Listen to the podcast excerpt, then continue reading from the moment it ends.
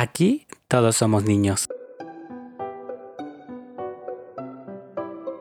Unos muy geeks y muy curiosos. Soy Johan, un estudiante universitario y este podcast es el medio para que charlemos sobre aquellas cosas que nos interesan más, como son la tecnología y la sociedad digital. Quiero agradecer mucho a quienes estén escuchando este segundo capítulo y agradecer también a quienes han compartido el anterior con sus amigos o sus familiares, porque también si eres nuevo, te invito a quedarte a este podcast porque esta temporada y estos capítulos van a estar muy interesantes y vamos a continuar hablando de lo geek y de lo curioso. Me alegra mucho que estén escuchando este segundo capítulo y agradecerles a quienes han compartido el anterior con sus amigos. Y si eres nuevo te invito a quedarte porque esta temporada y estos podcasts van a estar muy interesantes. Como vieron en el título de hoy vamos a hablar de lo virtual, un tema sumamente interesante y que si a mí me preguntaran sobre algo a lo que de verdad soy adicto, yo diría que soy adicto a los videojuegos pero específicamente aquellos videojuegos que son en línea y donde puedes comunicarte con los demás participantes. Específicamente estoy hablándoles de las comunidades virtuales, aunque no he estado en muchas y me he perdido de muchas por mi corta edad, pero sí he de nombrar algunas de las que más me llaman la atención y que seguro han de conocer. Hablaría en primera instancia de World of Warcraft, que únicamente lo jugué por poco tiempo, pero también me tuvo muchas horas frente a la computadora. También les hablaría de Hotel que en su tiempo formó una de las grandes comunidades de internet y que hasta mis días me permitió conocer personas increíbles y que aprecio. Y por último nombraría algo aún más nostálgico para todos. Hablaría de Club Penguin que formó parte de mi infancia y de seguro de muchos de las de ustedes. Pero esta vez no quiero ponerlos nada melancólicos con aquellos momentos donde hemos pasado horas y horas hablando y socializando con desconocidos que pueden sonar muy extraño pero que se volvieron conocidos dentro de la comunidad, incluso amistades que traspasaron más allá de la pantalla. Tal vez algunos no recuerden a aquellos que no han tenido una trayectoria por los videojuegos de multijugador o en mundos virtuales, pero hoy la modalidad que más ven y que más vemos, por ejemplo, es Fortnite. Para mí el ejemplo claro, porque Fortnite es el que rompió récords y a mi parecer ha resonado bastante en el mundo. EVE Online sería otro ejemplo, pero no es tan conocido tristemente. EVE Online es un juego igual que Fortnite multijugador, donde tienes naves espaciales. Aquellos amantes de las naves espaciales, de Star Trek, de Star Wars, es increíble porque busqué el otro día en YouTube de los momentos más increíbles de las comunidades online y está EVE Online en primer lugar, porque tuvieron una lucha súper épica entre dos facciones y terminaron miles y miles de naves espaciales flotando e incluso tienen un monumento en aquel punto espacial donde surgió esta gran lucha. Otro ejemplo y que es el antecedente para mí de Fortnite es Puck. Second Life también es un puntero y que tiene un chingo de años, pero de este específicamente les voy a hablar un poquito más adelante. Call of Duty también lo es de los juegos que han roto récords y que también resonaron bastante. Pero Free Fire para mí tiene algo especial y que muchos de seguro van a odiar o van a odiarme decirles. Pero si hay algo que reconocerle es que poco a poco se ha ido posicionando en los más top.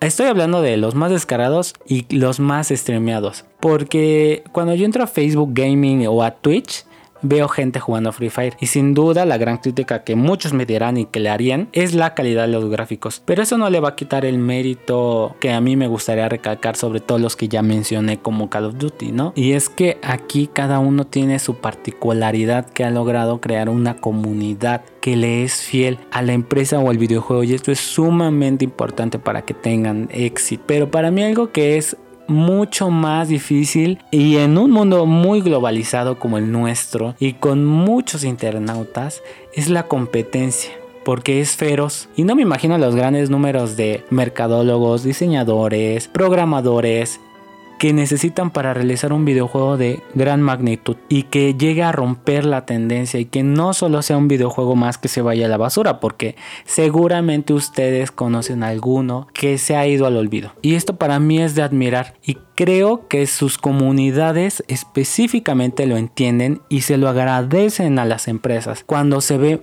el trabajo y el esfuerzo. Por ejemplo, Fortnite, sus skins son increíbles, sus colaboraciones con series, con películas, con personajes son increíbles y llaman la atención de los usuarios y los eventos igual son increíbles. Pero si de algo yo hablaría que detesto mucho es de la piratería y como diríamos los niños de la luz, el copy paste está en todas partes porque si bien se les ha hecho muy sencillo a estas empresas horribles y horrendas que únicamente cambian incluso el nombre o toman las ideas originales y únicamente cambian las texturas del mundo y los personajes y lo presentan al mundo o al mercado como algo nuevo o suyo. Y también no dudo que nada ha sido de la nada o nada, haya sido original en un principio. Pero tenemos el ejemplo claro con Fortnite que sí ha incorporado nuevas modalidades y ha mejorado el Battle Royale. Pero pasando a otro tema más ligero y a lo que yo quería llegar con este podcast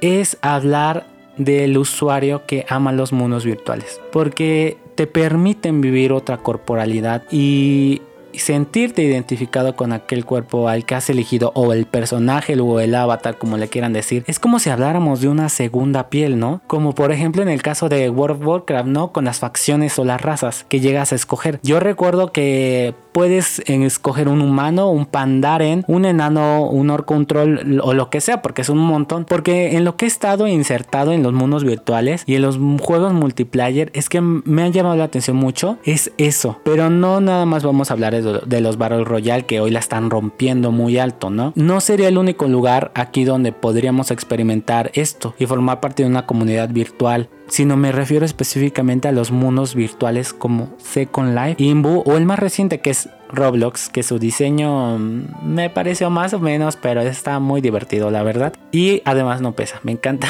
que no pesen tanto los juegos. Pero volviendo al tema al que quiero llegar, es que es estos dos primeros, Second Life y Imbu, son los que más me parecen increíbles. Porque es increíble que puedas estar en otro mundo diferente, puedas incluso formar tu familia, incluso formar otra vida o incluso tener un tipo de moneda y economía es brutal, me encanta. O a ustedes no les encantaría, ¿no? Porque si bien da miedo, es increíble, ¿no? Pero yo no ignoraría lo malo, ¿no? De los videojuegos y de los mundos virtuales, que sería el lado oscuro y que creo que en todo existe un límite como dicen los comerciales, todo con exceso porque es la verdad, hay personas que viven sus vidas virtuales y comunidades y dejan olvidada su vida real. Recuerdo, hay un término que se llama en japonés hikikomori, que es para referirse a los jóvenes japoneses que le tienen miedo al salir al mundo real y que viven un aislamiento por horas, días o me imagino hasta años. Y es como si fuera un tipo de recomendación que buscaran en YouTube documentales porque hay bastantes del tema y está muy interesante para reflexionar